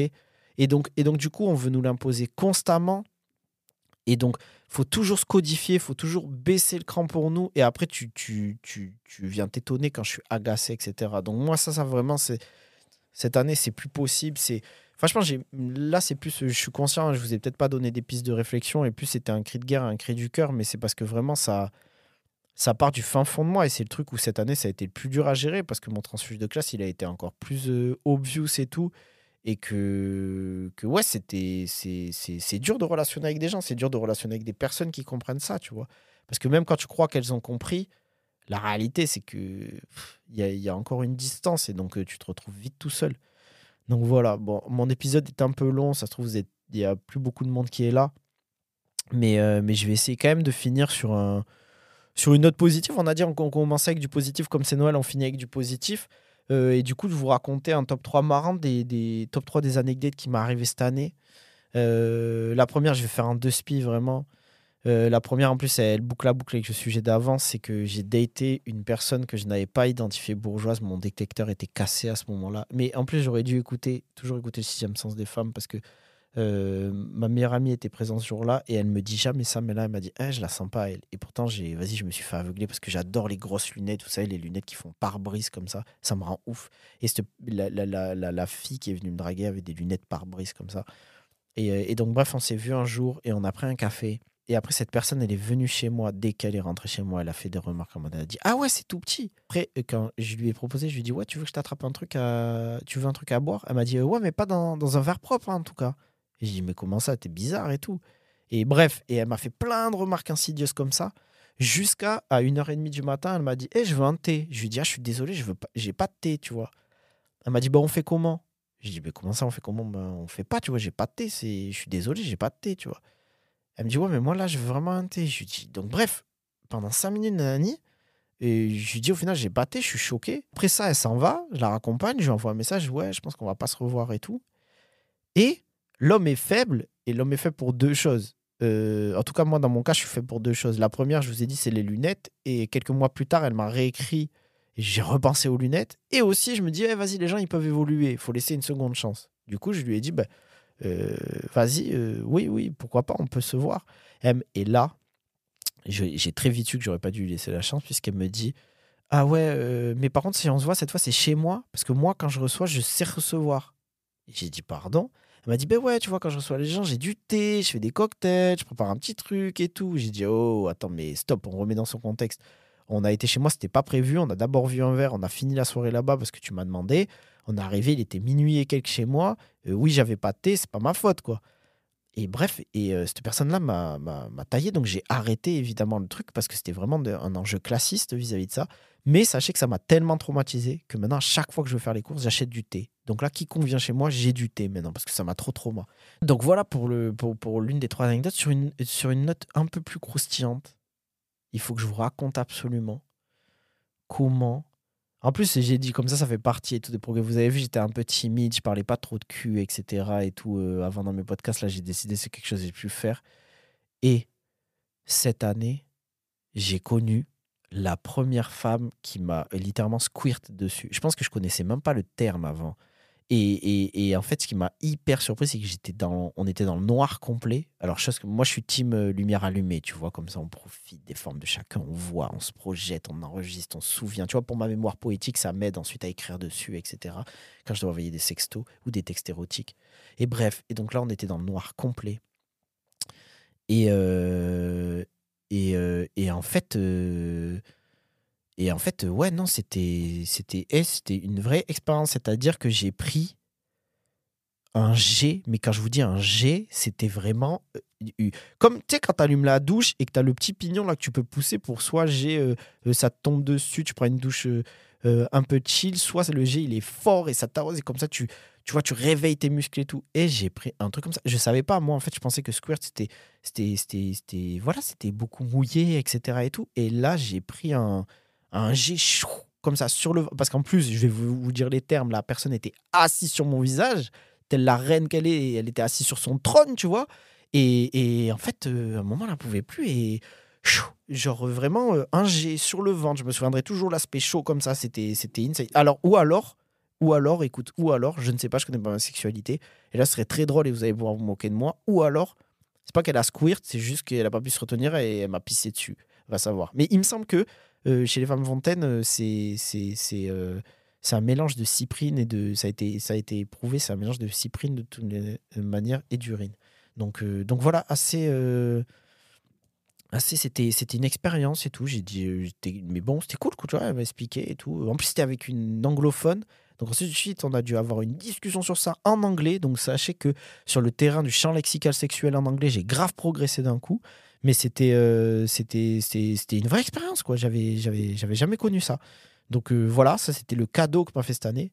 Et pour finir, la troisième anecdote pour euh, le, la petite année, je vous ai donné une un peu politique, une classiste et une, je vais vous en donner une un peu mignonne. Et je pense que, et oui, je vais vous en donner une un peu mignonne. Euh, la mignonne, en fait, c'est. Du coup, j'embrasse profondément cette personne aussi par la même occasion. Mais du coup, la mignonne, c'est que. Alors, moi, il faut savoir que je crois aux relations à distance, tu vois. Je, je pense que, tu vois, de la même manière où je t'ai dit, ça, ça peut t'amener un regard et tu trouves des outils politiques dans les relations libres en les observant. Je pense que dans les relations à distance, si tu les observes bien, tu peux trouver des outils qui peuvent être utiles pour ta relation actuelle, même si elle n'est pas à distance, en fait. Et les relations à distance, il y a une manière de cultiver la communication qui est pour moi très singulière et qui est très très appréciable et, et, qui cultive donc plus cet aspect du, bonheur, de la croissance spirituelle, comme on disait, avec la définition de Scott Peck. Du coup, il y a quelque chose dans la relation à distance et j'ai commencé à relationner à distance avec une personne qui venait quand même tous les trois mois en France à peu près. Et avant qu'elle vienne pour la première fois, en fait, du coup, on parlait et tout. Et. En vrai, j'en ai fait une vidéo sur Anecdate. Il y en a peut-être pour, certains, je suis désolé, vous allez rien apprendre, mais pour d'autres, je la raconte quand même. Euh, il y a une vidéo, donc du coup, sur l'Instagram d'Anecdate. Si vous cherchez bien dans nos réels, j'en ai fait une vidéo avec l'accord de la personne. Mais donc, du coup, il y a, pour la version longue, là, il y a une personne avec qui on parlait beaucoup et on se conjuguait de, de plus en plus. C'était trop cool. Vraiment, c'est la. Cette personne, je la remercierai à vie parce qu'elle m'a permis de comprendre qu'une relation, ça pouvait être simple. Qu'une relation, vous savez, je vous ai dit, moi j'ai du mal à mettre mon cerveau sur pause, sur toutes ces logiques de classe sociale, de masculinité. Même, même quand je suis au lit, que je baisse parfois, je pense à ça, tu vois. Et c'est là où je vois que j'ai pas d'ego parce que du coup, c'est un enjeu, clairement, on va le dire, euh, je bande pas, tu vois, parce que je vais penser à d'autres trucs, mon cerveau il va penser à d'autres trucs, mais c'est pas à cause de la personne, tu vois. Donc moi, j'ai, je, dis tout de suite à la personne en mode, ah, c'est pas à cause de toi et tout, je passe un grave bon moment, c'est juste que mon cerveau, et c'est un fou, tu vois, il ouvre plusieurs onglets, il continue à penser. Mais j'ai aucun ego. Moi, franchement, des trucs de panne et tout, genre, euh, là, en l'occurrence, euh, je m'en passe pas grave, ça viendra plus tard, tu vois. Et, mais, mais donc, en gros, c'est très dur pour moi de mettre mon cerveau sur pause. Et, et d'autant plus quand, ben, quand tu deals avec une personne en face de toi, tu deals aussi avec la personne qui est en face de toi, avec ses bagages sentimentaux, avec qui elle est, d'où elle vient. Donc ça réalimente, moi, les débats que j'ai déjà beaucoup dans ma tête. Et là, j'ai connu une personne qui était d'une douceur. Quand je vous dis d'une douceur, qui rend tout simple. J'ai une anecdote notamment, et c'est pas, pas le truc le plus mignon, euh, ça va venir ensuite, mais pour notre, euh, je sais pas, euh, là ça y est, ça faisait des mois qu'on se fréquentait, ça fait plusieurs fois qu'elle était venue en France et tout, et on s'est retrouvé à manger dans un resto thaïlandais, et vraiment je vous le déconseille, c'est sur le boulevard Haussmann là, et c'était très long, mais quand je dis très long, c'est bad long, ok? Et moi, je suis, ma jauge de patience, elle est très très basse. Mais là, là, ils ont vraiment abusé. C'est pas Emmerich n'était pas patient. C'est, c'est genre vraiment, c'était abusé, c'était trop long. Et moi, je m'énervais de fou. Et elle est restée dans le calme olympien. Pourtant, elle aurait pu s'agacer que moi, je m'énervais. Et elle m'a juste dit, mais regarde, je suis là. Je m'en vis bientôt. On va pas se revoir pendant des mois. Autant qu'il fait ce moment. Et en fait, c'est revenir à cette philosophie de vie de toujours dire, hey, c'est chill, c'est cool. Franchement, cette personne, elle m'a trop apporté. Et surtout, elle m'a apporté le fait de, euh, ben, si une relation, euh, ça peut bien se passer. Ça peut être, tu sais, le fait de cultiver sa propre croissance spirituelle et celle d'autrui, ça peut être constamment ça, en fait. Et, euh, et, elle, elle était archi dans ça. Et donc, du coup, on faisait connaissance. Et, et à un moment, on arrive à ces fameuses questions de Ah ouais, toi, tu veux te marier et tout. Parce que oui, n'ayez pas peur de poser des questions importantes comme ça. Vaut mieux poser des questions importantes. Et surtout si c'est important pour toi, tu vois et que, et que tu saches la différence. Et comme ça, tu sais réorienter soit la relation vers quelque chose que vous désirez tous les deux, soit vous dire au revoir si ça ne vous correspond pas. Parce que surtout quand je parle aux personnes qui approchent de la trentaine et tout, même s'il ne faut pas faire trop attention à l'horloge de la société qui dit plein de trucs et tout, je sais qu'il y a certaines personnes qui, arrivant à cet âge, commencent à se poser des questions parce qu'elles aimeraient avoir des projets. Donc, osez poser des questions concrètes, directes. Bref, parenthèse terminée. Je fais beaucoup de parenthèses, désolé. Euh, on arrive et elle me dit, ah, ben moi, moi, en vrai, mariage, pas trop. Et je dis, ah, moi, pas trop non plus, tu vois. Mais c'est vrai, elle me dit que je rêverais, tu vois, pour le côté princesse, essayer des robes de mariée. Et là, moi, votre book bien poétique qui date bien. Ah oui, parce qu'il y a un truc que je fais bien, la vie de ma mère. Je date bien. Ça, il n'y a pas de débat. Je suis de très bonne composition. Je suis un putain de dater. Tu vas passer un bon moment si tu me dates. Bref. Et du coup, votre gars qui date bien, je lui dis, ah ben voilà, ben on l'a, tu vois, notre premier, euh, notre premier date. Je vais, je, t'inquiète, je m'en occupe. Donc j'ai pris mon petit téléphone, tac tac, j'ai tapé robe de mariée, j'ai trouvé une boutique sur Paris, une très belle boutique. J'ai appelé, je me suis fait passer pour un, pour un coup marié. En gros, j'ai dit, j'ai expliqué la situation. Ouais, voilà, avec ma femme, on habite à l'étranger, mais on veut absolument une robe de votre marque. Donc, on passe en France. Est-ce que c'est possible de venir essayer? Euh, C'était par mail d'abord. Donc, j'envoie un mail et tout. La personne me rappelle un jour, je m'y attendais pas. Et sauf qu'elle me rappelle et elle me pose des questions sur euh, ma pseudo-femme, du coup, donc quelle taille, et tout, parce que j'ai mis mon numéro. Et elle me dit, ah oui, c'est pas très habituel et tout. D'habitude, c'est les filles qui répondent ou leurs copines et tout. Mais là, vous allez venir ensemble. Et donc, je répète mon histoire de oui, parce qu'on vient d'étranger, ça marche très intimiste et tout. Donc, je viens avec elle, donc je vais venir, nanana. Et en fait, euh, donc du coup, elle m'a posé plein de questions où j'ai séché complètement parce qu'elle me demandait son tour de taille, des trucs de fou et tout. Euh, même la date de naissance, tu vois, exacte, je l'avais pas. Et j'ai réussi à bluffer. Et, euh, et on est arrivé ce jour-là, donc du coup, au truc de robe de mariée. On s'est donné rendez-vous et notre premier date, la première fois qu'on s'est rencontrés, c'était donc dans une boutique de robe de mariée. Où on s'est fait passer pour un couple fiancé qui voulait se marier et elle a pu essayer des robes toute l'après-midi et elle était sublime, euh, vraiment sublime. J'oublierai jamais ce date de ma vie. Euh, j'espère qu'elle n'oubliera pas non plus. Je crois pas. Je crois que ça lui a plu. Et elle était sublimissime, elle a essayé toutes les robes. Euh. Et en plus, euh, peut-être son futur mari, euh, si jamais elle en a un jour, peut me remercier parce que grâce à moi, elle saura à peu près quelle robe elle veut. Parce qu'on a trouvé son style cet après-midi-là. Donc ça, c'était un moment hyper poétique, hyper doux. J'ai pu mettre totalement mon cerveau en pause, mon cœur le laisser, mais justement laisser accès à toute la douceur du monde et tout. Et, et je la remercie profondément. Et je l'embrasse profondément. Et, et voilà ma, ma troisième anecdote de l'année. Bon, c'était un long épisode, une heure et demie. Je crois que j'ai jamais fait aussi long, quasiment. Euh, mais, merci de m'avoir écouté. On est passé par plein d'émotions, mais je pense que ça résume bien le podcast, ma personne, etc. Il y a, eu des choses politiques, personnelles, euh, des choses sociétales qu'on a évolué. Euh, merci. je vous le répète, vous inquiétez pas, on n'en reste pas là. On se revoit vite en 2024 pour une saison 3 officielle. Euh, j'ai des gens formidables avec qui discuter, à inviter. Il y en a trop qui peuplent cette terre. Euh, parce que oui, n'oubliez jamais, euh, moi je revendique souvent que je suis de gauche, que le est un média de gauche. Et il est impossible et inconcevable d'être de gauche et de ne pas cultiver la notion d'espoir. Si tu peux pas être de gauche et ne pas avoir d'espoir. Donc oui, il y a de l'espoir à avoir. Oui, je sais que les temps sont durs. Force à toutes ceux et celles qui subissent des oppressions quotidiennes pour que la France devienne vraiment un terrain anxiogène et pour qui c'est dur. Force à vous, je pense vous. En tant qu'allié, je parle à mes compères, autant hommes que personnes blanches. Continuons d'essayer de faire en sorte de rendre ce pays et cette société plus agréable pour nos amis, pour les personnes qu'on date. Soyons responsables, soyons décents, essayons de faire ça, mais ne perdons pas espoir. Il y a des personnes formidables qui existent. Vous qui écoutez ça, vous êtes sûrement une personne euh, formidable. Si tu as un droit tard, mais tu sais comment je t'emmerde et va ailleurs, mais tu sûrement pas tenu une heure et demie, donc tu n'entendras sûrement pas ça. Mais perdez pas espoir. On est ensemble, on va cultiver nos propres croissances spirituelles et celles d'autrui. On va continuer à se donner rendez-vous à Anecdate. Merci pour tout le soutien que vous me donnez. On se retrouve très vite en 2024. Et puis je vous fais plein de bisous, un joyeux Noël, de bonnes fêtes. Prenez soin de vos proches, prenez soin de vous. Putain, prenez soin de vous, accordez-vous de la douceur, allez vous faire masser, ouvrez une bougie, lisez un livre, faites ce que vous voulez, faites qui vous fait kiffer. Prenez soin de vous. Euh, suivez-nous partout, réseau, newsletter, pour rien louper. Et on se donne très vite rendez-vous dans une nouvelle saison et un nouvel épisode de Anecdate, le podcast pour vous aimer mieux. Ciao et merci. Anecdate